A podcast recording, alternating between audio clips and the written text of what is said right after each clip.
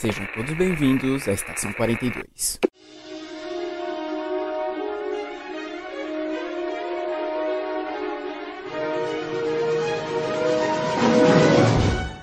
Saudações, senhores, senhoras e senhoritas. Aqui quem vos fala é o João Victor e Percy Jackson é o Harry Potter na Grécia.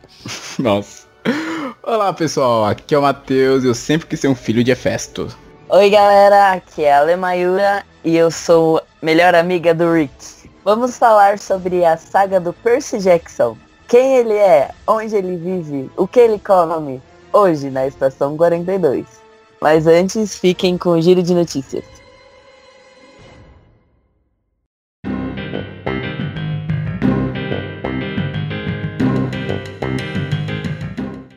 Olá, pessoal. Aqui é o Matheus. Aqui é a Alessandra. Estamos em mais um giro de notícias. E sim, hoje temos a Alessandra aqui com a gente. Quer dizer, comigo gravando, né? Já que o João calculou mal as férias dele e não tá aqui hoje.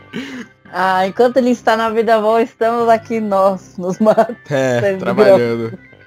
E ele lá, curtindo fábrica de cacau, que viu as fotos que ele postou hoje lá da fábrica de cacau. Oh meu Deus, ele tá lá na vida boa e gente aqui. É, Malzinha.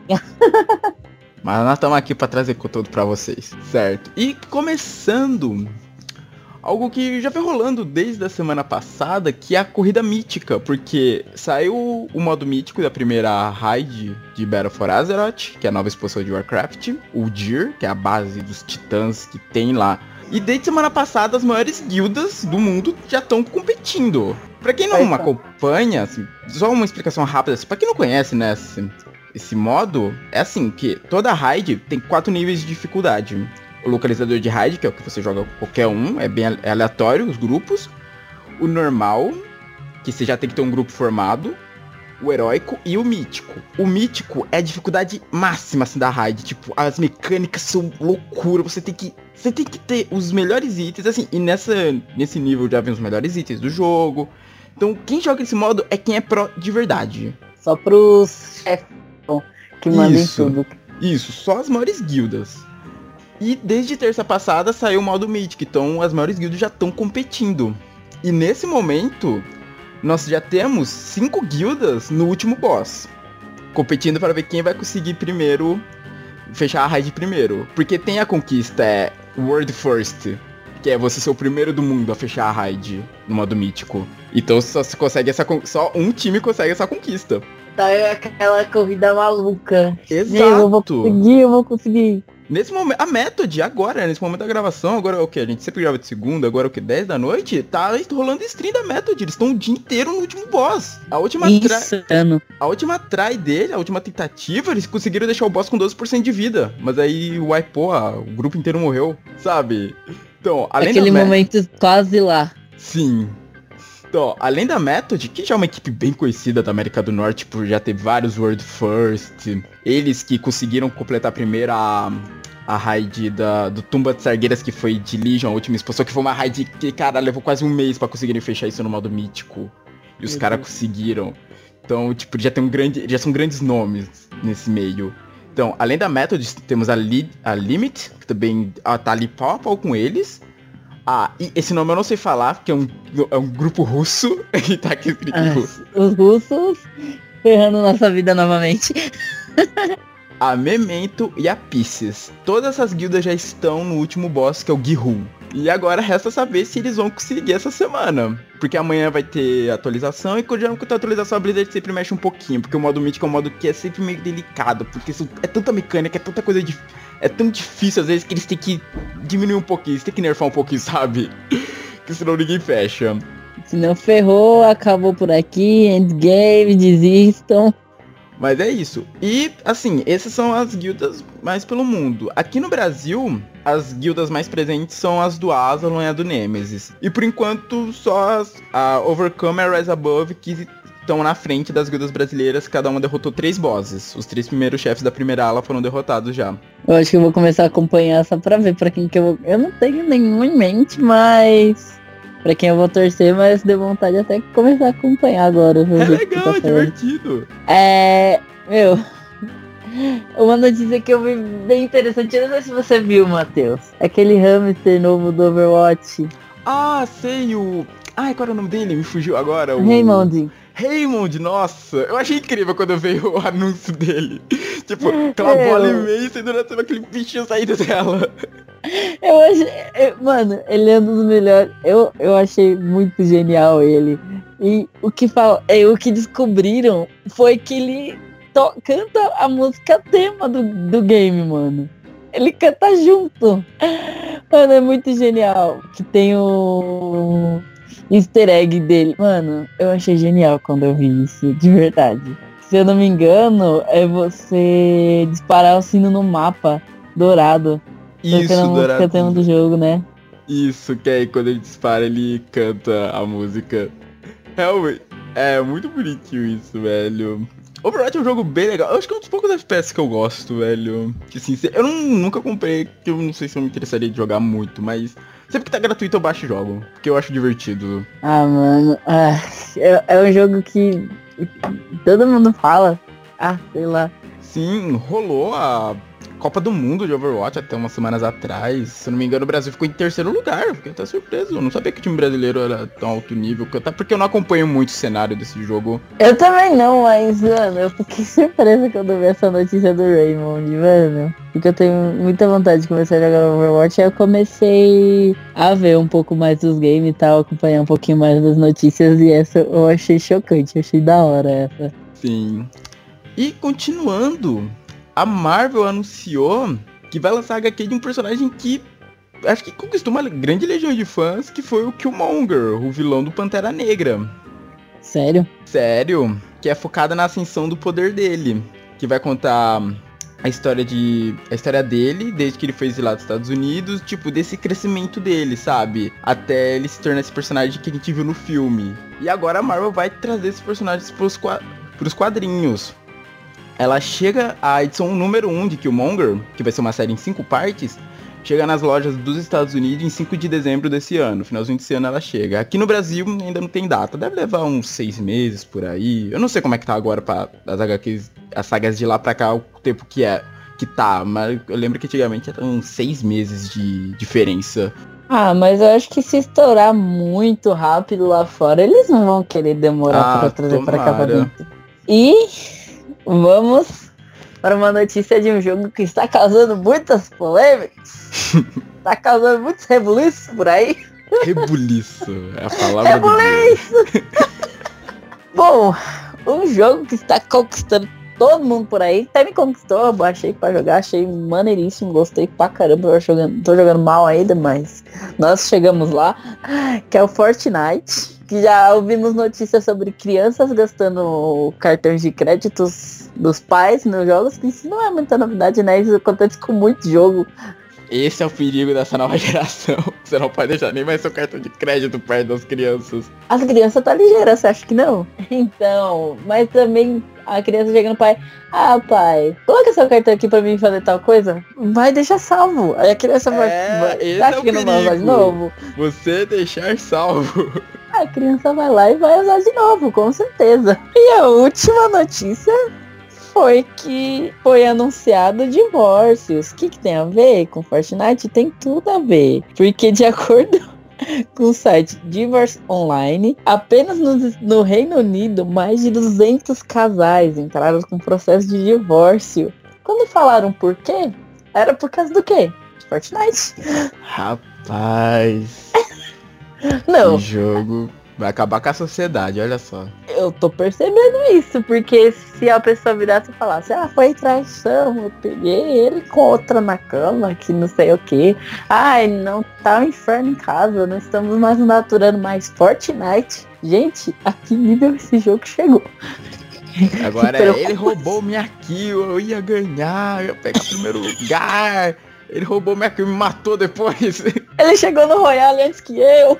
Exato. Não, aí você pensa, ai meu amor, senta aqui, vamos jogar junto. Aí quando uhum. você olha, foi uma péssima ideia porque os dois estão tretando por causa do jogo. Então pegou todo mundo desprevenido. Todo mundo esperava umas novas notícias de Fortnite, mas não essa. Certo, pessoal. E é isso. Esse foi o nosso giro de notícias. Não se esqueçam de curtir a nossa página do Facebook, Checkpoint42. Nos seguir no Instagram também, Checkpoint42. Cobrem o João pra ele colocar atualizações lá. Cobrem ele, gente. Eu cobro ele sobre muitas coisas e ele demora. Mas tudo bem. Ele chega lá. ele é meu leitinho. Meu Deus. Ele vai, ele vai ficar bravo. Ele vai ficar muito bravo. Ah, mas ele não tá aqui a casa é nossa hoje. Uhul. Uhul. Quem manda somos nós. Quem manda somos nós. certo, pessoal. E agora fique com o programa de Percy Jackson e até daqui a duas semanas. Até já.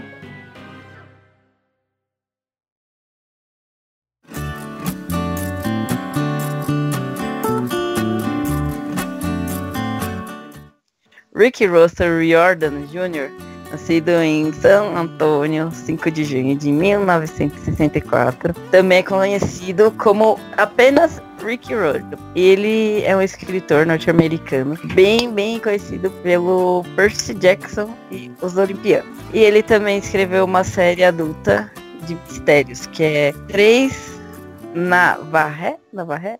Navarré, né? Fala. Três Navarre. Não. Que aliás eu nunca vi a vida por aqui.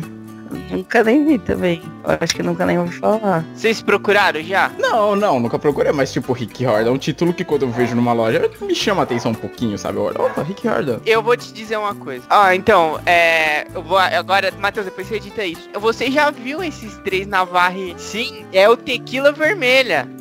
Ah, tá. Ah, tá. Isso eu vi então. Tequila, há muito tempo É. atrás, mas eu já vi numa loja. Acredito que seja uma espécie de série de livros. Mas é aqui, foi o que ele falou, uma série de livros adultos. Então, é o primeiro é o Tequila Vermelha, porém, é, tem umas. Nossa, que capas horríveis. O primeiro tem uma capa legal, é tipo o crânio de um boi assim, sabe? Sei, sei. Você sabe, né? Você já viu. Sei, já Só vi, que- mano. Aí depois é. Os, as capas. É que eu acho que só saiu esse aqui no Brasil, hein? Por causa que as capas depois é um cactus, depois uma plataforma petroleira. Esse, inclusive, chama o último rei do Texas. Nossa, eu não tenho vontade de ler esses livros, não. Pelo amor de Deus. Ah, tem uma pegada meio western, sei lá, talvez. Me interessou um pouquinho. Vou, vou ver depois sobre o que que é. Vai, continua. Desculpa ter interrompido. Nada. E o Rick, ele também ajudou a desenvolver os 10 livros da série O Rick. The 39 Clues. Mano, que intimidade é essa? O Rick? E em 2012 ele completou uma trilogia focada na mitologia egípcia, As Crônicas de Kend. E em 2012 ele completou uma trilogia focada em mitologia egípcia, As Crônicas de Kend. E já publicou todos os cinco livros planejados da série Os Heróis do Olimpo, a continuação da série Percy Jackson e os Olimpianos que foca na mitologia romana e grega. Ele também está escrevendo uma série Magnus Chase and the Gods of Asgard, baseado na mitologia nórdica. Em 6 de outubro de 2015, o Rick anunciou uma sequência para os heróis do Olimpo. Não, eu quero Uma deixar uma série. coisa aqui, mano. O Rickzinho. Mano, tá escrito, tá escrito Riordan e ela chama ele de Rick. São amigos esses dois. Nossa, Alessandra, você é uma traíra, nunca falou que a gente que você conhecia o Rick Riordan. Olha, é o seguinte, tem segredos, tem coisas que você não sai falando É, assim, tipo, velho. Ah, o Rick Riordan é meu amigo. A gente tava passeando ali, tomando um bubble kill. Não tem coisa assim que você sai falando assim pra Exato. muita gente. Ela tá pensando no bem-estar dela. Pensa quanta gente encheu o saco dela. Soubesse desse segredo, João. A gente vai tá, a gente tá destruindo a vida dela, tá colocando isso aqui no ar. Que você fica me explanando, não deixa eu só falar Rick. Me deixa em paz. Prosseguindo, o Riordan anunciou uma sequência para os Heróis do Olimpo, uma série de cinco livros chamada The Trials of Apollo, cujo primeiro livro foi The Raiden Oracle. Ele atualmente mora com a mulher, Becky Riordan, e os dois filhos, Hayley e Patrick Riordan, em Boston, Massachusetts. Nossa, Como essa que é? palavra. essa Ninguém consegue falar isso certo, velho. Massachusetts! No É, outro. Massachusetts. Massachusetts! No outro, o João pra falar isso. No programa que a gente gravou. Foi uma meia hora. Por que que tudo acontece em Massachusetts? É, durante 15 anos é, ensinou inglês e história nas escolas públicas particulares de São Francisco. E o Riordan já é considerado por muitos jovens leitores o maior escritor teen, assim como a autora das séries Harry Potter, J.K. Rowling. Qual? Algo sobre Riordan que muitos não sabem é que seu avô materno, Anthony Smith, é sobrinho do célebre escritor George Orwell. Minha cabeça explodiu agora. Eu também, quando eu vi sobre isso. Porém, as famílias Smith Riordan e Orwell não têm ligação atualmente. Mas me surpreendeu, cara. Tipo, George Orwell. Engraçado, tipo, dois grandes escritores, né, na mesma família. Embora não tenha mais ligação, né? É, vieram inimigos agora, são inimigos essas famílias. não, eu inventei isso agora. Tô maluco? Eu pensei que você ia falar por causa do, tipo, ah, quem vende mais livro, mas não, caraca, são gêneros diferentes. Quem é melhor? Jordan ou George Orwell? Ah, cara, não dá pra comparar, são estilos de história diferentes. Eu não quero saber, os dois 80 quilômetros. Não. Acho que Riordan, né? Porque o George Orwell já tá morto. Seu maior ídolo é o escritor alemão Joseph meu Deus do céu, como fala isso? Colin Schneider? Schneider, né? Schneider. Não, Schneider. Schneider. Mano, Schneider é tipo do... Qual é o nome do diretor lá do Liga da Justiça? Zack Snyder. Isso, Zack Snyder, vou lembrar o primeiro nome. Mano, eu queria saber por que, que a gente sempre cai na Alemanha. Por que, que todo programa tem que falar palavras em alemão? Alemanha, Polônia, a gente sempre tá indo pro Agora a gente lado tem que europeu. aprender a falar pra falar certo, só isso.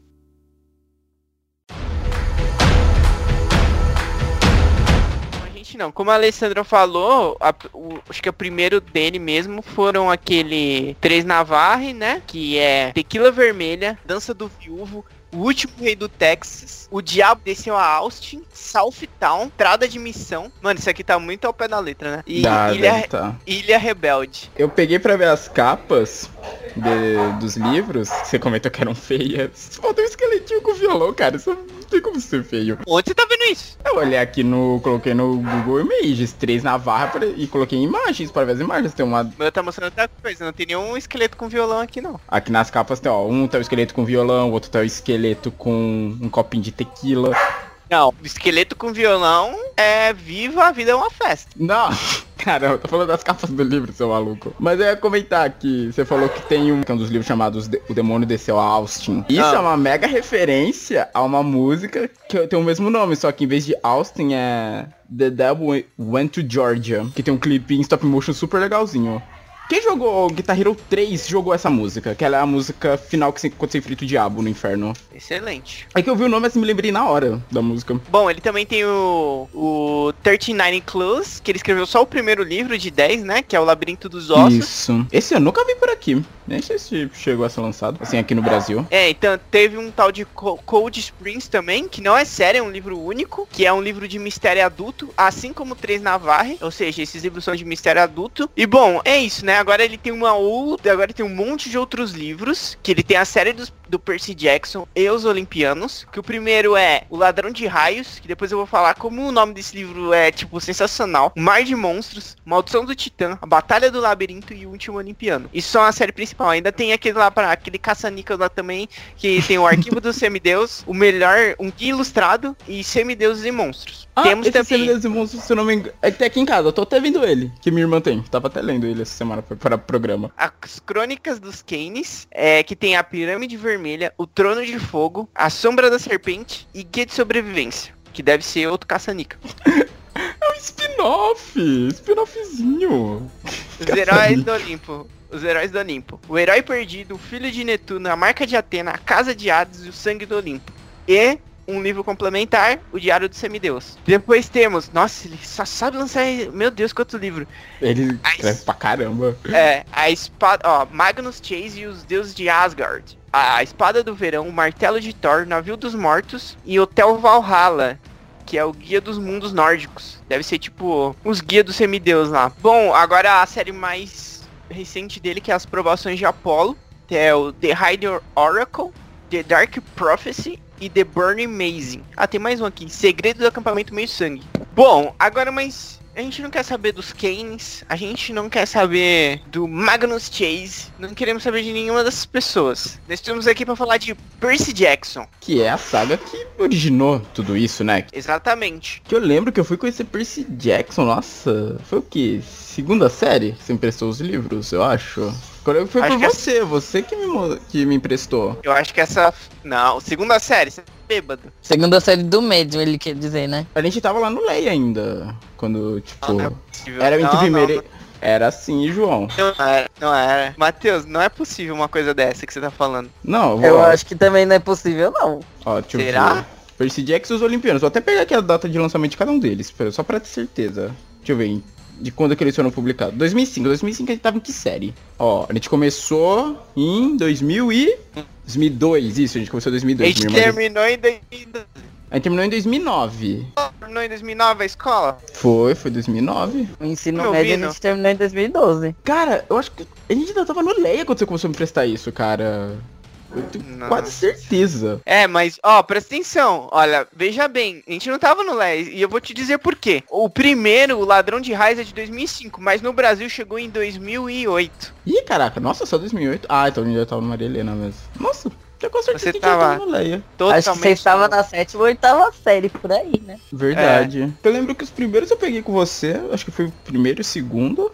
Não lembro se o terceiro foi com você. Que o resto eu peguei na biblioteca da Casa Manteus. Aquela antiga ONG que tinha aqui perto de casa. E foi uma série, cara, incrível. Até hoje eu tenho vontade de reler ela. Algum dia, pegar pra reler, que ela é muito boa. Bom, mas do que que é essa série? Vamos, vamos discutir isso, isso vamos aqui explicar, agora. Vamos explicar pra quem não conhece. Vamos dissecar esse assunto. E um aviso para você, que caso nunca tenha lido Percy Jackson ou não conheça o universo de Percy Jackson, passe longe dos filmes. É só é um aviso que eu dou para todo mundo. A gente vai chegar lá, a gente vai chegar Finge lá. que é. não exista. Isso, só um aviso para você, caso você queira, Mateus, ah, quero conhecer pelo filme. O Matheus tá se precipitando. Eu tô sendo é. amigo avisando. Ele tá, tá, ó, tá escorrendo o ódio da boca dele já.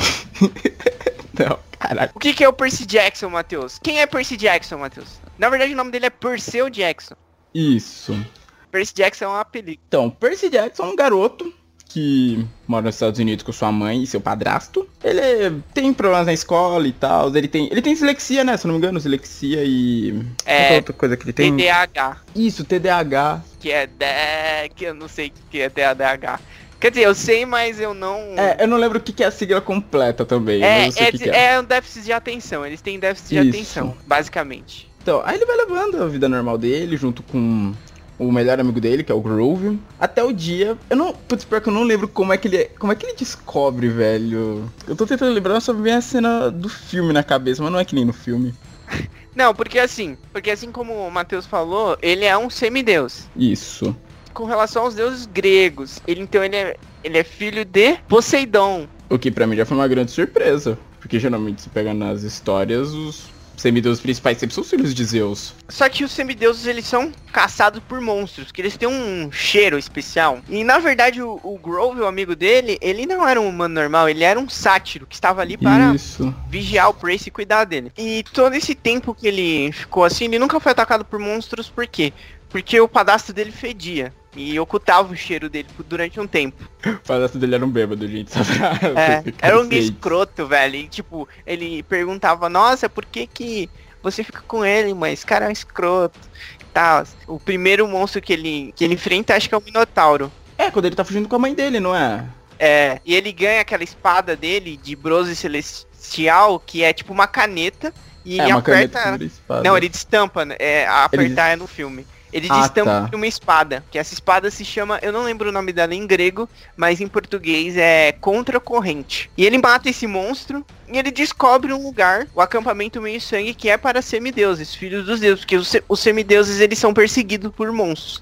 E no acampamento meio sangue eles são treinados em combate, porque eles são muito poderosos e geralmente têm poderes é, de acordo com o deus qual eles são filhos, seja por parte de mãe ou por parte de pai. Porém, entretanto, por todavia, o Percy era meio que proibido, entre aspas. Por que, que ele era proibido? Porque ele era filho de Poseidon. Poseidon era um dos três, os três maiores deuses, junto com Hades e Zeus. E eles, filhos desses deuses, eles são muito fortes. Então eles tinham combinado que ele, esses três deuses não poderiam ter filho com mortais. Mas é claro que eles pularam as cercas. E Lógico. Existe... É, então. Depois a gente vê outros filhos desses grandes deuses. E assim, o acampamento Meu Sangue, ele tem uma proteção, porque afinal reunir tanto meio sangue num lugar só daria problema, né? Então ele tem uma espécie de proteção, uma aura, tipo, sei lá, Hogwarts. Colocar dessa forma, não consigo pensar numa forma melhor. É, qualquer semelhança com Hogwarts. É mera coincidência. Mera coincidência. Ou eu não. Lembro né? que, eu lembro que isso tinha no livro, que qualquer pessoa que chegasse perto de lá. Eu não, eu não sei se eu, se eu tô confundindo isso com Harry Potter. Mas que ia lembrar de alguma coisa urgente imediatamente. Tipo, toda vez que a pessoa chegava muito perto da área do acampamento e não fosse, tipo, um, um deus, um meio sangue, sabe? Cara, tipo, uma eu pessoa sei- normal. Eu não lembrei saberia dizer se isso é Harry Potter ou Percy Jackson. Exato, né? Muito semelhante. Porém, eu lembro que em Harry Potter eles diziam que quando a pessoa olhava pra Hogwarts, é, ela via um lugar todo, mo- todo abandonado, caindo Sim, e sim. com uma placa dizendo que era perigoso é, entrar lá porque podia desalbar. E disso eu lembro de Harry Potter. Agora esse aí eu realmente não lembro. Eu lembro assim vagamente, eu acho que é isso. Eu acho que é isso. É porque ali é um acampamento, eles têm os chalés de acordo com, com os Com deuses. Deus, isso. É, eu acho que o mais cheio, eu acho que é o de Hermes, né? isso, e quando você o ainda- Deus mensageiro. Porque pra você saber de quem você é filho, o Deus tem que te reconhecer como filho. Então, quando você não sabe qual que é seu pai ou sua mãe, ou se você for filho de Hermes, você fica no chalé de Hermes. É a casa, a casa da mãe Joana ali, né? Todo mundo É. pra lá. E quando o Percy chega no acampamento, é, tem todo aquela, aquele período que você vai descobrindo as coisas junto com ele, ele... Depois que ele descobre que ele é o filho de Poseidon, ele fica com um chalé só pra ele. Porque não era pra Poseidon ter um filho, um semideus. Então, só tem ele ali. Então ele fica no chalé de Poseidon. É, ele tem um chalé só pra ele, né? Aham. Acho que é, os únicos vazios só eram dos três grandes até o Percy chegar. Ele pega o de Poseidon, mas o de Zeus e o de Hades ainda são vazios. É, e logo quando ele ele chega lá, ele já vê se vê envolvido é, numa missão. Que os, os semideuses, eles não ficam, tipo, estudando lá muito tempo no acampamento. Eles têm o treinamento, eles têm aquela caça-bandeira que é muito mais violenta do que você possa imaginar. O filme dá uma maneirada na luta, mas aquela parte da caça-bandeira é da hora. É uma guerra mesmo, É, né? é realmente uma guerra. E é nesse momento que ele, ele, nos livros, eu não vou nem falar dos filmes agora, gente, o que importa é os livros. É que ele tem um embate, que é uma antagonista, assim, logo no começo, que é uma filha de Ares, o deus da guerra, que é a Clarice. Que ela vem e dá uma surra nele. Só que ele se cura com a água. Que esse é um dos poderes do Percy. Ele se cura com a água, ele vem e dá uma surra nela. Porque o Percy, ao longo do livro, você vai vendo a evolução dele. Ele pode controlar a água, ele respira embaixo d'água, ele controla os cavalos também, qualquer tipo de cavalo, por causa que Poseidon também é o deus dos cavalos. Sim, sim. E logo no começo ele ouve, ele ouve uma profecia. É uma profecia pra saga inteira, não é uma profecia só pra esse livro. Ele ouve uma profecia que estava esperando por ele há muito tempo, que é o seguinte, que é um, o corpo de um oráculo que fica no sótão do, da casa principal do acampamento. E ela dizia o seguinte, um meio sangue dos deuses antigos filho. Chegará aos 16, apesar de empecilhos. Num sono sem fim, o mundo estará. E a alma do herói, a lâmina maldita ceifará. Uma escolha seus dias vai encerrar.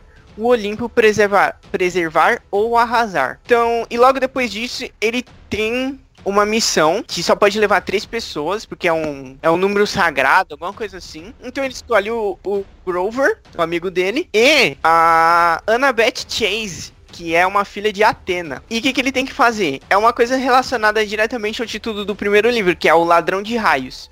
Eu gostaria de, de dizer assim que esse título para um primeiro livro é excelente. Por causa que, tipo, um ladrão de raios, você pensa, cara, o cara roubou um raio. Dá muita vontade de ler. Sim, e ele tem chama que ler- atenção. é, e ele tem que ir atrás. Tem quem foi esse cara que roubou o raio de Zeus, é o raio mestre, não é qualquer raio. Bom, ah, aí a gente tem toda essa trama, só que tem uma trama maior por trás, porque o grande vilão de Percy Jackson e os Olimpianos é Cronos, que está preso no Tártaro, e ele quer voltar. É impo... Não, na verdade é impossível não comparar com Harry Potter, porque é muito parecido com Harry Potter. É, fórmula, né? Meio que a mesma. Tipo, tem a trama do livro, mas é, por trás tem um, um grande vilão, um grande, um grande plot, que é essa profecia. Mas todo livro eles têm uma aventura diferente. Temos o segundo livro é o Mar de Monstros, que eles vão Triângulo das Bermudas. Aparece um personagem que me surpreendeu quando eu tava vendo, que é o... Acho que isso pode falar, né? Que ele aparece no- logo no começo. Que é um irmão do Percy. O Ciclope. Não lembro disso. É, por parte de pai é irmão Isso, do por Percy. parte de pai, é irmão do Percy. É, porque, ah, essa Poseidon também é pai de Ciclopes. Poseidon, pelo amor de Deus, ele não tem um... antigos, os antigos. Não, ele não tem uma área de influência muito focada, né? O cara quer tudo, mano. Ele atira pra Quer todo lado. cavalo, quer ciclope, quer oceano. Que é boi, não vamos esquecer que ele é o pai do Minotauro também, né? Meu Deus do céu. E esse Tá livro, parecendo Mr. Cratra. E o Mar de Monstros termina com, tipo, um, um gancho, assim, incrível. Eu, a gente não vai falar o que que é, Ah, lembrei. Por quê? A gente fala spoilers aqui, não fala? Você quer que fale? É, faz mais de 10 anos que saiu, né? É, porque assim, ó, ó, vou falar agora, hein? Vou falar. Pode falar. Porque qual que é o plot do Mar de Monstros? Eles vão lá na loucura, pá. Ah, porque o, o Percy quer tudo pra ele também, que nem o pai dele. Por causa que no Mar de Monstros a missão não era do Percy, a missão era da Clarice. Mas o Percy, Verdade, era da Clara. Percy Nossa. falou, missão pra você é o caralho, eu vou também, porque o nome do o nome do meu nome tá na capa do livro. E ele vai, que eles, porque acontece? A proteção do acampamento tava acabando. Então eles têm que ir atrás do novelo de lã pra, é, pra restaurar o, car, o, o Pinheiro ou Carvalho? É, é o Carvalho. Que- e o que que era esse Carvalho? Era um, uma filha de Zeus que morreu ali levando dois ou ela tava fugindo junto com a Annabeth e com o Luke, não o Isso, Skywalker. verdade. É o Luke, o filho de Hermes. E eles estavam fugindo e eles acabaram sendo perseguidos por monstros. E ela se sacrificou para salvá-los, para eles entrar no acampamento. E ela morreu. E Zeus transformou ela num carvalho que protegeu o acampamento. Só que o vilão do primeiro livro, veja só, envenenou o carvalho e a proteção estava sendo destruída. O que ia acontecer se essa- esse carvalho morresse? Os monstros iam invadir o acampamento, iam matar o semideus. Que dó do semideus.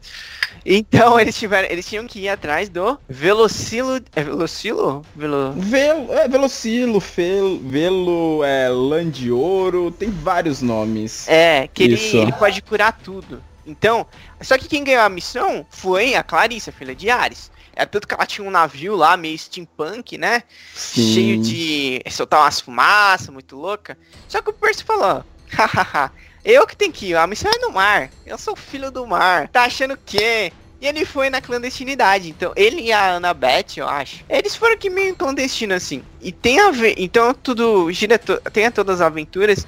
É, todos os monstros, é, as questões mitológicas que, que eles encontram são muito atrelados à modernidade. Tipo, as coisas se adaptam. Tanto que eles falam que o Monte Olimpo ele sempre vai ficar no lugar de maior poder no mundo atual. Então, na história do Percy Jackson, o Monte Olimpo é em cima do Empire State. Que, tipo, o Velocilo cura tão bem o, o Carvalho. Carvalho? É Carvalho, né?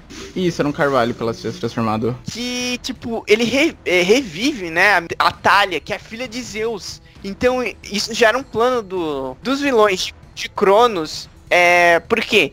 A profecia, que eu falei agora há pouco, ela fala sobre um filho dos. Um filho do, dos grandes deuses. Mas agora tem dois. E aí? Isso. E com isso termina a história, tipo, o pelo menos o segundo livro, né? Termina. E uma coisa que eu acho da hora é que esse. O primeiro não é uma história assim um pouco mais original, vai, deles viajando. Eu lembro tão. tão- Eu tava até relendo.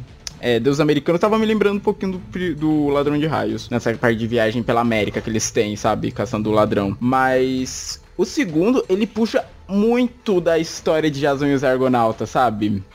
deles viajando pelos mares, encontrando. Eles encontram Circe, a própria caçada pelo Velocino de Ouro, que é uma parte principal da história. Eles lutando contra o Ciclope Polífemo, que aparece também nessa história do Jason e os Argonautas. Sabe, esse segundo livro ele puxa muito, ele pega muito essa inspiração histórica dessa história. Sim, sim, exatamente. É, e partindo pro terceiro livro, a gente vamos voltar agora um pouco pro Ladrão de Raios, que nessa busca deles, no primeiro que eles tinham que encontrar o Ladrão de Raios, eles param num lugar muito peculiar, muito famoso na fandom Percy Jackson, que é o Cassino Lotus. O que que acontece? Você fica comendo uma Lotus lá dentro, acho que era um boninho de Lotus, alguma coisa assim, e, e você vai esquecendo da sua vida lá fora e o tempo não passa dentro do cassino. Você fica lá jogando e tal. E o tempo fica passando do lado de fora. E no terceiro livro, A Maldição do Titã, nós temos o quê? Hum, dois filhos de Hades. Mas Hades teve filho em pouco tempo? Não teve. Cronos, olha, veja só você que vilão ardiloso. O Cronos deixou essas duas crianças dentro do Cassino Lotus há muito tempo atrás. Tem outra missão, adivinha, essa missão não era pro Percy, o Percy foi sem ser convidado. Mas, ó, veja bem, os integrantes dessa missão, eles foram pra missão de, adivinha só, veja só você, o Van, foram de Van, tá vendo? Tá vendo isso? Foram de Van. O Percy,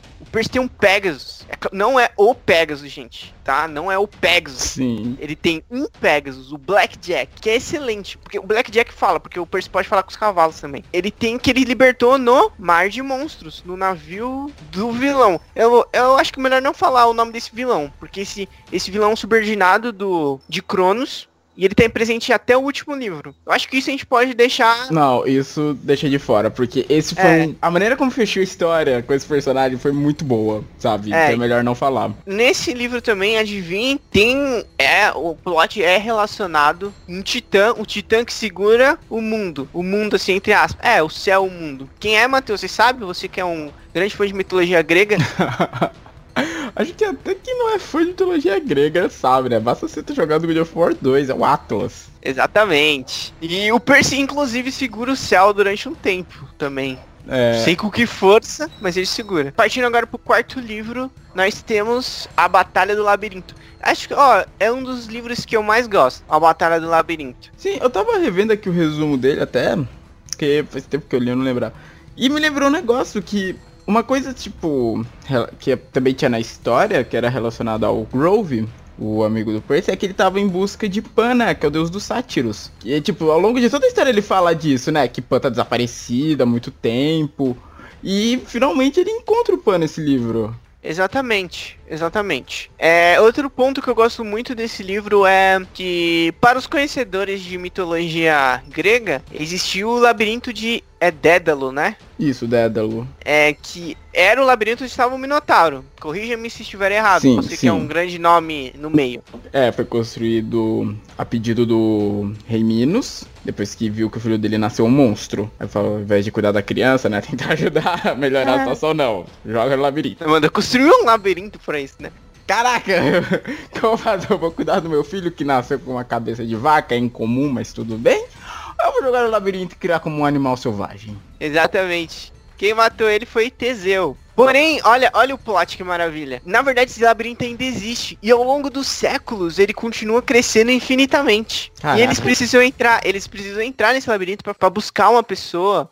Eu não, desculpa, eu não lembro quem era que eu tinha que buscar lá. E esse labirinto tá cheio de monstros. Só que dessa vez o Percy vai na missão. A missão não é dele, mas ele vai oficialmente. Porque a missão é Ah. da nossa queridíssima Annabeth Chase. Só que ela quebra todas as regras. Quando ela leva quatro membros pra missão. Já é o número amaldiçoado. É, é o número zoado. Ela falou, ela leva, vai ela, obviamente.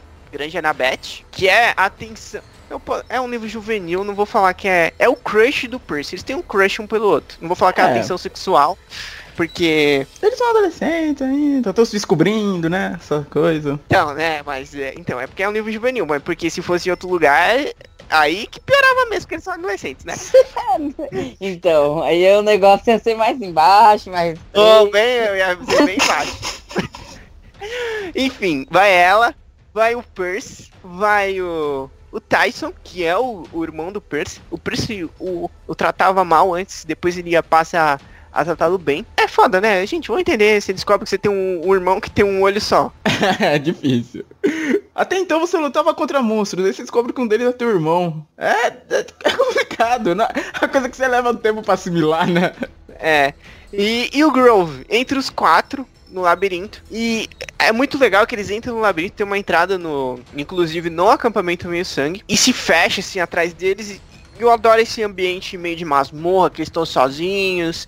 E vai num lugar muito misterioso. E tem várias saídas para vários lugares, entendeu? E ah, é excelente, é excelente. E nesse, nesse livro o Percy já tá, ó. Mano, ele já tá um cara.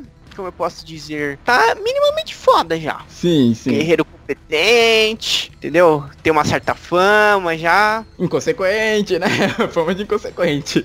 É, protagonista, né? O protagonista pode ser inconsequente. Ele tem o poder do protagonismo pra salvar ele Exato. quando precisa. Bom, e por último, mas não menos importante, temos o último Olimpiano. É um livro. Olha, ele é. Ele atinge um. Ele tem uma parada bem épica, o último. Porque ele é o último, obviamente. E ele já vem pra mostrar que ele não vai ter dó de matar personagem, porque ele já mata personagem no primeiro capítulo. Exatamente. Ele, ele vem sem dó. Ele vai te mostrar, ó, vai ter essa história acaba aqui, por bem ou por mal. Ele já te mata o personagem no primeiro capítulo que eu fiquei bem bolado, que era um personagem que eu até achava legal. Ele era meio, tipo, coadjuvante e tal, mas as partes que ele apareceu eu achava da hora. Mas foi um livro incrível. Ah, É nesse momento que tem é aquele embate em Nova York. Tipo, as Isso. pessoas normais caem no sono, é tipo por algum feitiço, assim. Os deuses, eles têm que sair todos do Monte Olimpo para enfrentar um titã, Tifon, né? Isso, Não é é o Tifon que é sur. O, o- acho que Tifon não é nem um titã, né? É só um monstro fudidão da mitologia. Nossa, eu acho que era um titã. Deixa eu até olhar aqui. Tifão. Ah, é um gigante da mitologia. Não é. É, ele não é. Ele é filho de Gaia e Tártaro. Não é um titã, não. É, É um então monstro. ele é um monstro lá muito foda que precisa de todos os deuses pra enfrentar eles. Então Nova York fica, o Monte Olimpo fica vazio, exceto pelo último Olimpiano, é, que é um é uma deusa, a deusa do quê? Da fogueira, da lareira? Isso. É, é a deusa do lar, né? Hecate. A deusa É, do que lar. ela não, ela não pode deixar que a, a chama se apague, a chama do Monte Olimpo. E o que acontece? Era, obviamente, era um plano de, clo, de clonos. Clones. É, era óbvio, Você tá obviamente. hoje, hein? Caraca. É. Obviamente era um plano de Cronos. Porque, ó, os deuses não estão lá, agora é o momento. Que ele veio com os exército de monstros dele. E semideuses desgarrados. Ah, porque tinha um- uma parada que no acampamento meio sangue só tinha, como que eu posso dizer, os chalés dos deuses grandes. Os, os deuses menores Era não tudo tinha chalé. Ficava tudo socado dentro do chalé de Hermes. Ia ser uma beleza lá dentro, né, mano? Nossa. Todo mundo dormindo. Parece, Matheus, sabe o que, que isso me lembra? O quê? Suas histórias de bebedeira. Você acordava tipo no chalé de Hermes, né? Todo Caraca. mundo dormindo em cima do outro. Ótima É, comparação. é. Perfeito. Perfeito. É isso mesmo. É Era isso aí. chalé de Então, Hermes se você já virou a noite bebendo, que não, Matheus, e você acordou no chalé de Hermes. Chamou de cachaceiro na cara dura. Sim, velho. Olha, eu não tenho nenhum aqui. Então, e aí ele, ele chamava essa galera também, falava assim, Bom, você quer ficar dormindo lá? Você não tem casa. Você não tem casa pra dormir lá no É. acampamento. Vem aqui que eu vou te acolher junto com os monstros. E a gente vai lá, ó. Vai fuder com o Olimpo. Só que aí, não tinha deuses lá. que mais quem tava lá? Os semideuses. O acampamento meio sangue chegou lá pra Em enfrentar peso, Cronos. Em peso. Em peso. Não só Kiron, eles. Vale lembrar, o Kiron, É. o famoso centauro da mitologia que virou uma constelação, ele tava também na batalha ajudando. Treinou, treinou vários heróis. Que Isso. treina vários heróis. É, ele é um dos professores do acampamento Meu Sangue. Exatamente. Não só, não só os semideuses e não só o Kiron estava lá, junto com sua família de centauros também, que ajudaram também. Sim. As caçadoras de Artemis estavam lá também. E delas eu não lembro não. Eu acho que elas estavam lá, porque, né? Mas o, quem tava comandando todo mundo, é, obviamente, que era o Percy Jackson. Porque a Talia, que era filha de Zeus, ela já deu uma quebrada é, no que o Cronos estava querendo fazer quando ela se transformou numa caçadora de Artemis. Porque ela se tornou imortal. Então ela Isso. meio que já saiu ali Do tirou o escopo, corpo né? fora. É. Então só sobrou o Percy e o Nico, que é o filho de Hades, aquele que a gente comentou da maldição do Titã. A irmã dele, a irmã dele, veio a falecer, Sim. infelizmente. E o Nico, durante um bom tempo, culpou o Percy por causa disso. O Nico, É. inclusive, é um personagem forte pra caramba, velho. Ele, ele, ele é mega jovenzinho, né, no livro. Ele não é. É. Ele não é jo tipo, adolescente no Percy, ele é uma criança, mas, cara, a fúria fez com que os poderes dele é, meio que se ativassem mais cedo, né? Ele- inclusive, o Nico, ele é gay. Sério? Eu acho. É, ele é gay. Ele gostava do Percy, inclusive, durante um tempo. Acho que isso é mais é, evidente é, no próximo saga do que tem o Percy Jackson. Mas eu acho interessante aí. É, Não. é ter eu personagens sabia. assim com. É que no outro ele. não- É, no outro, tipo. Ele não apareceu tanto, né, na outra saga a ponto de É, ele desenvolver em isso, poucos- né? Ele, apa- ele apareceu em pontos bem específicos. Caraca, Então- não sabia. Acho legal. Acho legal ter essa essa representação. Ah, não Sim. ser todo mundo igual. E os filhos de Hades, eles são eles têm uns poderes muito legais. Eles podem, obviamente, trazer uns cadáveres pra lutar por eles. Eles podem também viajar pelas sombras. O Percy estava liderando os semideuses, só que o Percy, o Percy mergulhou no rio Stinge, então ele tava tipo invulnerável, quase que totalmente vulnerável, né? Porque sempre tem que ter um ponto fraco. Senão não É, tem graça. Mano, ele tava peitando Titã numa, no X1. Tava delícia, ele uma delícia. Nossa, e nessa batalha de Nova York, tipo, rola, Delícia, cara. rola, tipo, muita coisa. Mas acho que a minha parte favorita. Não, não é nem com o Percy, nem com os personagens principais, é com a. Droga, agora eu não lembro o nome dela. Que é a líder da casa de Afrodite, sabe? Do chalé de Afrodite. Sei, Que não ela- lembro o nome dela. Tipo, ela acaba morrendo lá no combate, que ela meio que vai pra, lá pra linha de frente vestida como a Clarice. O pessoal pensar que era a Clarice que tava lutando. Que Onde estava quê. Clarice? Então, eu não lembro porque a Clarice não tava no, no combate. Eu sei que ela volta depois que a- essa garota morre, a filha de Afrodite morre, e elas eram, tipo, melhores amigas. Eu Eu acho digo que eu que- sei porque ela não estava lá. Era porque ela coisa- queria, eu acho que ela queria liderar, não queria? Isso! É que e assim, acho que ela levou todos os filhos de Ares com ela. Tipo, não, o Percy vai liderar, então não vai, os filhos de Ares não vão ajudar. Isso mesmo, porque ela, ela começa meio como uma antagonista, mas ao longo do tempo isso vai mudando, porque você nota que ela também tinha muita pressão do pai dela, do Ares. O Ares era um cara bem babaca nos livros. Tipo, quando ele aparece que ele é motoqueirão, sabe? Harley Davidson. É, porque assim, é tipo, a mitologia entra aí no mundo contemporâneo e elas se adaptam. Tipo, umas coisas muito loucas. É uma, uma parada bem leve, na real, né? Isso. Ele consegue, ele mistura bem os elementos da mitologia com, com o mundo de hoje. Que nem você falou lá do Monte Olimpo, tá no Empire State, né? Exatamente.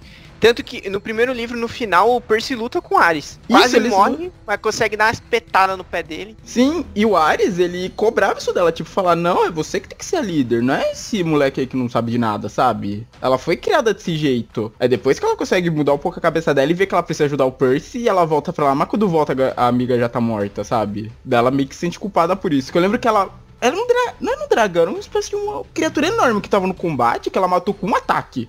Só de tanta fúria que ela tava. Eu lembro que até descreve que ela tava fugindo dos bichos lá, correndo na biga.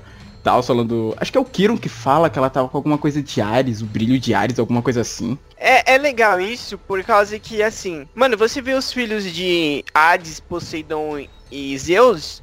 E eles são muito fortes. Tanto que eu acho que no, no terceiro livro tem um embate do Percy com a Talia. E você vê que eles são muito superiores aos outros. Mas é legal como que o, o autor consegue dá esse brilho e essa importância para o filho de outros deuses também. Tipo, o Percy nunca ia ter conseguido todas as coisas que ele conseguiu se ele não tivesse a Annabeth, que é filha da deusa da sabedoria Atena. Exato. Temos aí a Hermione do, do, do Percy. Sim. No caso, ele não ficou com um amigo dele. No caso, eles formam um par romântico. Exato. Mas é, tem todos têm a importância necessária. É, assim, a Annabeth, ela sempre teve esse destaque por conta que ela é ali do trio, né? É o Percy, Annabeth e o Grove, né? Então ela sempre teve ali.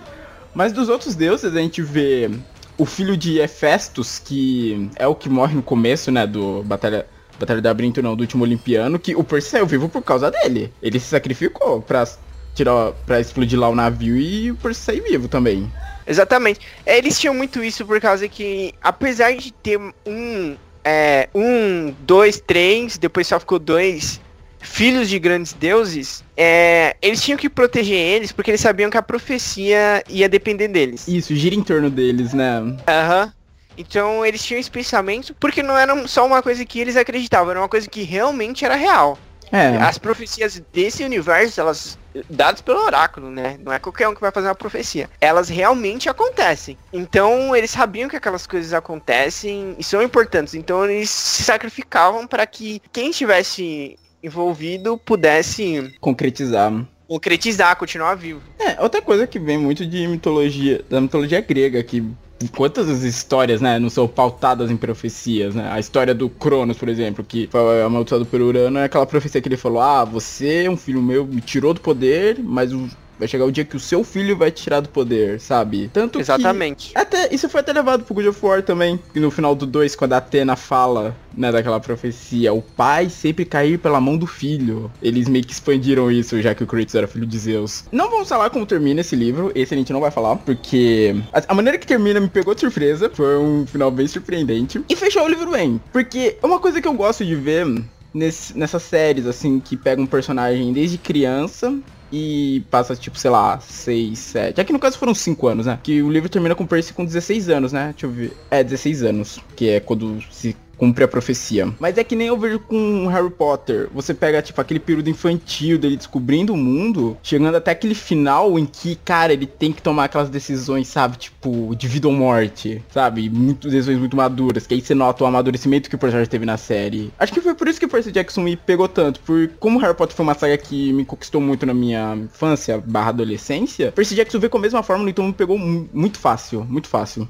Exatamente. Todo esse embate é resolvido nesse último livro. Ele tem um fechamento. Ele tem um fechamento que finaliza essa história. Porém, nosso caro Rick, amigo da Alessandra. Amigão, brother. Ele volta, falando vários livros dele. Só que ele volta com o Percy Jackson, numa nova saga, Os Heróis do Olimpo. Só que o, o foco não é tanto o Percy agora. É uma coisa mais abrangente. Tanto que o primeiro livro não tem o Percy. O que isso significa? Que eu fiquei puto. Porque quando não tem o protagonista que eu gosto, eu fico puto. Na trama, Percy tinha desaparecido do acampamento meio sangue e tinha uma nova missão. Nesse caso, a Era trocou ele de lugar com. Como é o nome daquele cara, bicho? O filho de Júpiter.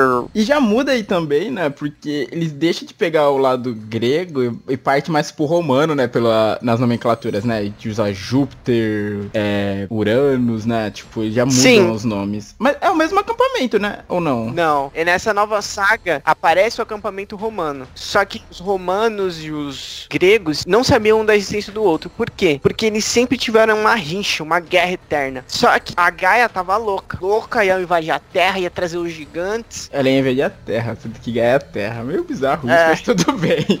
Era alguma coisa assim. Então ela ia trazer os gigantes. O que que ela fez? Ela trocou o Percy, que era o maior herói do acampamento meio sangue, com o nome daquele cara, mano. Pera aí, eu vou ter que olhar o nome dele aqui. E olha que, nossa, eu lembro que quando tava saindo esse Os Heróis do Livro, cara, você me falava com uma mega empolgação. Eu ainda não li essa saga, mas eu sempre falava com uma mega empolgação. Não, Não, porque eu vou- eu vou- eu vou explicar. livro. Cara, Eu explicar, foi tão triste explicar. ver sua cara quando chegou no último livro. Não, foi muito vai ver. triste, cara. Porque o jeito que. Eu não. Tipo, eu lembro, nossa, eu lembro que você ficou decepcionadaço com o último, mano. Eu lembro que você tá. Nossa, eu lembro, eu lembro de ver, tipo, na, na Facebook, a galera contando os dias. Ah, falta tantos dias pra sair o último livro. Ela trocou ele tá- de lugar com o Tava mega hypado esse livro. com o Jason Grace, filho de Júpiter. Júpiter é Zeus, só que na versão romana. Então acontece esse negócio, tipo, o Deus existe em suas duas versões. Só que era trocou Percy e Jason de lugar pra eles começarem a criar uma liga e apagou a memória deles. Pra eles começarem a criar uma ligação e os acampamentos juntos se juntarem para lutar contra a Gaia. Não podia simplesmente apresentar os dois acampamentos, caramba. Não, tinha que criar. Por que que acontece? Apagando a memória deles, ela fez ele ser inserido ali, não chegar com toda a pompa de que é, gre- de que é Ah. romano ou que é grego. Então ele saiu, o Jason saiu numa missão junto com o Léo Valdez, um semideus grego, filho de Hefesto. Léo Então- Valdez. Caraca, Eu eu, eu tô Ele imaginando tem- um espanhol. Não, ele tem, acho que ele é meio mexicano, assim. ah, esse nome? E ele é muito bom, ele é o melhor amigo do Jason, ele tem um humor muito descontraído e pá, e ele constrói as coisas. E saiu com a Piper McLean, que é uma semideusa grega, filha de Afrodite, deusa do amor e da beleza. E você pensa, mas a Piper deve ser uma inútil, porque só tem beleza? Não, a Piper tem um poder chamado Charme, que ela induz as pessoas a fazerem as coisas só com a voz dela. Tipo em Oh. Preacher. Pre- Ah, é, a, a voz de Deus, né? Do Preacher. É Claro que ela não é tão poderosa, ela precisou de um tempo pra aprender, se aceitar, porque ela tem ascendência indígena, a Piper. Sé- Ó, Cherokee. legal. E esse é o primeiro livro, e tem um outro livro que é com o Percy no acampamento Júpiter, que é dos romanos. Eles se passam ao mesmo tempo, mas o do Percy, que é o filho de Netuno, é, que é como Poseidon é chamado pelos romanos, eles se passam ao mesmo tempo, só que o do Percy veio depois. Porém, o que acontece? O Jason, ele estava numa excursão escolar quando ele foi atacado por uns monstros, junto com o Léo e com a Piper. Olha que coincidência, do três semideuses juntos. Eles acabam enfrentando esses monstros, são resgatados e levados para o acampamento meio sangue. Com o Percy, não. Jogaram o Percy num lugar, no meio da Nossa. rua, que tem um mendigo sem memória. E as, as górgonas começaram a perseguir ele, até ele conseguir achar o acampamento romano. Caraca, começo Só difícil. que tinha Só que tinha um porém. A- elas não conseguiam ferir ele, por causa que ele tinha se banhado no rio Stinge. Ele era invulnerável. É, só que quando ele teve que, como que eu posso dizer, entrar no acampamento, aí eu odeio isso, eu odeio esse negócio que tem que nerfar as pessoas. Falar, ah, você tá entrando no acampamento romano, você tem que abandonar a sua benção, sua benção grega. Aí perde os poderes do rio Stinge. Aí eu fico, dá. Ah, Ah, não, lógico, tem que dar nerfada. Parece um videogame. Aí, beleza. Ele é perseguido por uns monstros, ele faz umas mãos gigantes de água lá e destrói esses monstros. Aí todo mundo fica, oh, não sei o que, não sei o que lá. É. O cara é forte. Só que, na visão deles, ele é filho de Netuno, não de Poseidon. E Netuno, ele é visto de uma maneira diferente no acampamento Júpiter. Eu não tenho muita certeza, mas ele é meio visto como um deus do azar, alguma coisa. É, por causa que ele causa maremotos, essas coisas. Hum, interessante. Então, eles têm uma visão diferente. Então, o Percy é temido, não respeitado. Caraca. Mas os oráculos dele mandam o Percy uma missão também. Porque eles têm que criar esse laço, entendeu? Tem que criar Sim. esses laços. Que vai junto com o Frank Zeng. Ele é um semideus romano. Na verdade, ele- mas na verdade ele é chinês. Filho de Marte. Que é deus da guerra. E a Hazel Levesque, que é semideusa filha de Plutão. Deus dos mortos. Que a versão grega é Hades. É, eles têm essa missão também, o galera lá tem a missão deles. Eles se encontram no final do Filho de Netuno. O Léo constrói um navio lá com um dragão mecânico, um navio voador. E Ô, eles louco. têm que ir pra, eles têm que ir pra Grécia. Que é lá que eles vão enfrentar os gigantes. Antes, mas antes eles têm que descobrir o que é a marca de Atena. Eles têm que achar a estátua de Atena que os romanos roubaram dos gregos. Meu- Quando ah, eles por isso que eles são tre- tretados, entendi. É, quando eles encontrarem isso, eles podem fazer as pazes. Na verdade, eles são mais de boas entre eles, tá? E poderem seguir com a missão deles, para que os acampamentos possam se juntar para lutar contra Gaia. Aí eles vão pra Roma, tem essa parada toda. A Annabeth se reencontra com o Percy. E eles formam um grupo de sete semideuses, Nossa. Romanos e gregos. Aí já fugiu muito do número normal.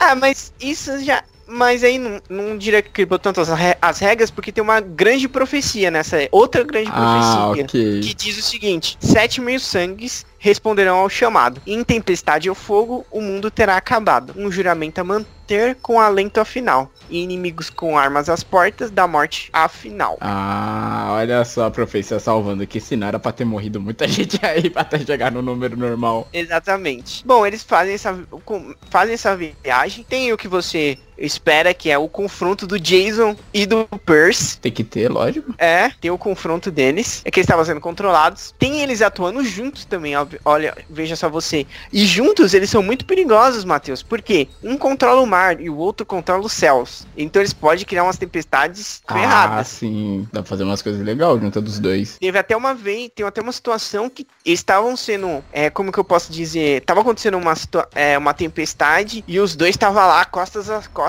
assim, tentando, controlando, sabe? É, pra não destruir o navio deles. Então tava os dois lá, com todos os seus poderes, porque eles são muito fortes. E bom, temos isso. Esse livro, ele acaba, ele acaba de uma maneira excelente. Quando eles finalmente encontram a estátua de Atena. Esse livro tem bastante foco na Annabeth, porque ela é, É. filha de Atena. Sim. Ela enfrenta, ela enfrenta uma mulher aranha lá, mano, é muito, muito legal. E no fim, eles estão tipo num, numa passagem, numa fissura para o Tártaro. E a Annabeth tá pra cair, não vão conseguir chamar ela, o Percy tá segurando a mão dela, mas tá, eles estão sendo atacados, não sei o que. E eles estão indo pra Grécia, pra casa de Hades. É lá Hum. que as coisas vão acontecer. E ele, ele não vai conseguir pegar ela, ele não vai conseguir trazer ela de volta. E o que, que o Percy faz? Ele fala, então eu vou junto com você. E ele cai junto no, no Tártaro com Annabeth. Nossa. Então, no próximo livro que chama Casa de Hades, esse livro é.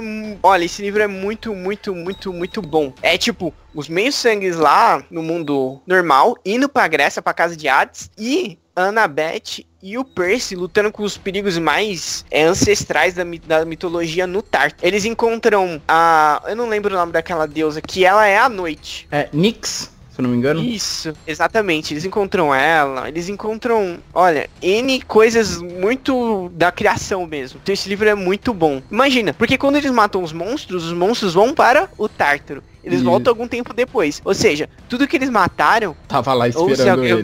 então era um lugar Perigo- bastante perigoso para eles. Isso me lembra o Constantine falando de quando ele fosse, quando ele morresse fosse pro inferno, falando pra mulher, ah, o que, que você ia achar se fosse, se fosse preso e metade do pessoal que tá preso lá foi você que mandou, sabe? É, mas é aquela, né? Tipo, quando o Demolidor foi preso, é. Não sei, acho que a temporada agora do Aaron, ele tá preso. E todo mundo sabe que ele era o arqueiro. Eita. Então é complicado, entendeu? Então depois dessa sequência de livros muito bons, você cria uma certa expectativa pro final. Você embate bastante expectativa pro É, final. você fala, agora ó, o bicho vai pegar, tá todo mundo junto, agora eles vão enfrentar os gigantes e Gaia. Mas aí, ó, uma parte talvez seja pessoal minha, porque esses livros, eles são diferentes. Eles não têm mais o foco no Percy. Tem o Percy, ele é bastante importante, e só que esses livros, eles têm, cada capítulo tem um nome. Tipo as Crônicas de Gelo e Fogo. Isso. Não é tão parecido com as Crônicas de Gelo e Fogo, porque ele tem, tipo, 3, 4 capítulos com o mesmo personagem, pra resolver alguma situação. Nesse livro não tem o Percy. Quer dizer, tem o Percy, mas não tem nenhum capítulo com o nome dele. Não tem nenhum nada focado nele. Isso já me deu um amargor na minha boca. E ele ficou meio, tipo, inutilizaram ele, sabe? Tipo, deixaram ele um idiota, ele não faz nada. Nossa. Ele- é, nem precisava ele estar ali, entendeu? Aí, aí ele fica meio. Ele foi tão foda na casa de Hades. Eu entendo que ele se traumatizou, puta, caiu no tártaro. Mas, tipo, eu acho que serve pra ele. Ele, mano, ele atingiu o ápice. Ele era um. Acho que era o semideus, ele e a Annabeth ali. Ele é um pouco mais porque ele é filho de um deus mais poderoso. Eles deviam ser. Ah, o supra-sumo, por causa que. Por tudo que eles já passaram, né? É, é, e meio que eles ficam de lado nesse livro. Talvez porque eles receberam muito atenção no outro. Mas, pô, aí vai transformar eles nos inúteis. Aí depois fica falando. Aí eles enfrentam alguém o Percy é envenenado, quase morre. Aí ele fala: Ah, eu podia ter controlado o veneno, porque era líquido. Mas sabe, né? Eu tô meio em choque por causa da casa de Hades. Aí você fica, ah, tá bom. Ah, tá legal. Caraca. Aí a batalha final é meio. Minha xoxa? É meio xoxa. A Gaia é, é derrotada assim, ó de uma maneira estúpida, sem grande combate. É tipo um Deus Ex Machina, sabe? O acampamento. Oh, os acampamentos estão enfrentando os gigantes, enquanto eles estão enfrentando os, enquanto eles estão na Grécia, ou eles estão enfrentando os gigantes na Grécia, eles, o acampamento está enfrentando, é, como que eu posso dizer, o exército de Gaia ou a Gaia. Aí meio que os deuses descem. Nossa, é muito ah, Deus Ex Machina. É, os deuses descem para lutar ao lado de seus filhos. Ah, porque não. eles têm que ser derrotados pelos deuses e pelos semideuses ao mesmo tempo. E, e do nada eles conseguem chegar numa velocidade incrível. Olha, no eu posso estar muito enganado. Abriu uma é, fast travel. Não, eu posso, eu posso estar muito enganado. Posso estar muito enganado, posso ser uma falsa memória isso, mas eu tenho quase certeza que um deus arremessa o navio deles de, sabe, da Grécia no acampamento. Arremessa. É, pega assim na mãozinha pega. e Vai! Tá, é um deus, mas. É um deus que fez um puta deus ex machina. É. Aí eles chegam lá. Caraca, velho. Eles chegam lá, o personagem meio que sacrifica para matar Gaia. Gaia, ó, é só tirar ela de perto do solo, aí eles derrotam Gaia. Ah, não. E explodir ela, alguma coisa assim. Mano, é muito broxante. É muito broxante. Caraca. Então, se você quiser ler essa saga, se você não leu, o que vale é a jornada, não o final. Essa mensagem. melhor, melhor conselho é o que vale a jornada. É isso aí. Caraca, que pena, cara. Porque eu lembro, eu lembro de ver a galera também reclamando na internet sobre o final, mas eu lembro de ver você, cara, foi muito triste ver você depois de ler esse livro, cara. Porque você tava mega animado e tal, e quando chegou no final, você falou, ah, aquela merda, perdi tempo lendo isso. Nossa. É, porque você espera, você espera que depois de todos esses livros fodas, que são, inclusive, eles chegam a ser melhor que a saga original, porque você tem uma abrangência maior, e por causa do último Olimpiano, que você tem aquele final, aquela batalha épica, você espera que esse livro tenha uma batalha épica também, tenha um final bem legal. Então, e fica, tipo, muito corrido, muito. É, quer explicar tudo muito depressa, resolver tudo muito rápido. Então fica uma bosta. É uma bosta. Caraca, velho. Uma pena, uma pena. É, realmente é decepcionante, na minha humilde opinião. Bom, e nós temos os filmes também. Engraçado, no dia da gravação desse programa, dia 1 de setembro, a Fox tá anunciando que vai passar os dois filmes em sequência. Fuck you, Fox. ah, o que falar dos filmes? Os filmes é a experiência visual do que foi o Sangue do Olimpo. Pode ser? O que acontece nos filmes? Ó, primeiramente, o, é, Harry, Matheus, Harry Potter deu certo, certo? Deu certo, sim. Muito certo. J.K. Rowling está milionária. Exato. Como começou Harry Potter? Como começou Harry Potter? Harry Potter começou com uma criança. Eu tô falando Harry Potter nos cinemas. Nos livros, obviamente, deu certo. O Percy Jackson no livro também deu certo. Quantos anos tinha Harry Potter, garoto Daniel Radcliffe? Redfield, não, Redfield é o do Resident Evil. Redcliffe. Quantos anos tinha essa criança quando começou a filmar Harry Potter? Não, o personagem tinha 11 anos, o Daniel eu não lembro, mas ele era realmente bem pequeno quando ele começou a é, gravar. Ele, ele, tinha 10, 11, É, por aí. Quiçá 12 anos. Ele tinha Muito... a idade próxima do personagem. É. Quantos anos? Agora, me colocam no filme do Percy Jackson e o Ladrão de Raios. Me colocam Logan Lerman. Conhece Logan Lerman? Não, esse, esse ator eu não conhecia. Alessandro, você conhece o Logan Lerman? Eu não conheço. Eu, conhece o Rick Não é meu parceiro que nem o Rick. Logan Lerman é um ator. Bom, ele fez aquele... As vantagens de ser invisível, pá... Quantos anos tem ah. o Lerman? Não sei, quando ele fez esse filme... 16? Ó, oh, ele é de 92. Ele é 3 anos mais velho que eu. Então ele, ele tem, 27, tem 26 anos. É, 26 anos. Percy Jackson, o filme é de 2011, por aí, eu acho. Ele tinha 19 anos. Nossa senhora. É, é escolheram, ok, Logan Lerman. Pra quê, né? Deu certo com Harry Potter, mas a gente quer fazer diferente. Nós vamos... Ignorar um toda cara... a profecia. É, vamos colocar um maluco de 19 anos. Aí colocaram o Grove, mudar a etnia dele. Não, não digo que isso é um problema. Isso não é um problema do filme, gente. Que mudaram a etnia do Grove. Que o Grover acho que é ruivo, e no filme ele é negro. Não, É gente, verdade, não é ele esse é o ruivo. problema. Eu nem É, lembrava. E Annabeth, que é Alexandra Dandarion. E bom, a história do filme é totalmente deturpada. Eles eliminam o grande vilão e usam o vilão menor como o verdadeiro grande vilão. Hollywood muitas vezes acha que uma adaptação é um campo, uma página em branco onde ela pode criar o que ela quiser. E não é assim, não dá certo fazer isso, gente. Entendeu? Tudo bem. Em adaptação, algumas coisas tem que mudar, tem que mudar pelo formato, é isso aí. Mas você não pode criar o que você quiser, adicionar o que você quiser nesse, no que você tá fazendo. Então ficou uma merda. É uma merda, não tem nada a ver com o livro. Sim. E aí, temos depois o filme do Mar de Monstros, alguns anos depois. Esse eu nem vi, velho. Esse eu nem. Eu vi esse filme no cinema. Por quê? Rios do Eu céu. Você eu que acredito. contribui, né, João, pra essa maldita Ah, indústria. não, porque eles falaram, não, a gente aprendeu a lição agora. Isso aqui tá Uhum. bem fiel ao livro. Isso agora, agora vai ter, ó, agora vai ser, ó, firme, firme. Falei, não, beleza, legal. Ele começa, inclusive, bastante é, ligado ao- ao, livro. Mas aí depois, é uma mentira. Mentira pra mim, mentira pros fãs. Cheirou pra mim. Te iludiram. Gente, no final do filme aparece o Cronos. E o Percy luta com ele e derrota ele ali. Eu falo, ué, vocês vão acabar com a franquia agora? Porque eu não entendi. Porque o Cronos não era pra aparecer agora. E tá tudo cagado. Os filmes são uma merda, não assistam o filme. A única coisa que me deixa feliz no primeiro é que tem um trecho que canta Highway to Hell. Qual parte, que eu tô nem lembro. Só tô Ah, que eles pegam um ônibus. É que é complicado, que que nem... Às vezes tem adaptações que mesmo mudando algumas coisas, ainda continuam boas. Que nem Eragon. Eragon foi uma adaptação que mudou algumas coisas do livro, mas que é muito boa. E se eles quisessem, eles podiam ter continuado. A série, acho que, é É, acho que a bilheteria não foi tão boa pra justificar um Exatamente. dois. Infelizmente, porque a história de Eragon vai ficando muito épica, velho. Eu não sei como termina até hoje, eu não li o último livro de Eragon, é uma vergonha isso. Eu tenho que pegar esse livro pra algum dia pra ler. Eu ainda não li também, não. É, é maravilhoso. O primeiro é bom, o segundo e o terceiro, cara, a história decola de um jeito que eu fiquei, tipo,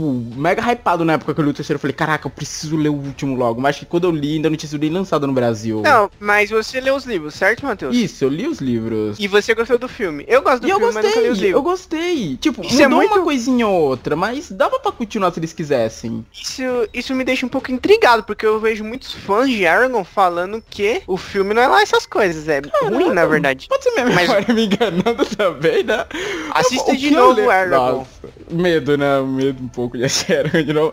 Mas o que eu lembro, eu gosto, sabe, de Eragon. E Eu Percy gosto pra Jackson- caramba, eu adoro Aragorn. Sim, e Percy O Jackson filme, pra eu só vi o filme. Tipo, cara, imagina. Eu sempre fiquei imaginando, cara, tipo, depois de ler os livros, ver o filme, eu fiquei pensando, caraca, velho, imagina se eles tivessem feito direitinho, sabe, pra cumprir cada ano, ter a profecia e tal.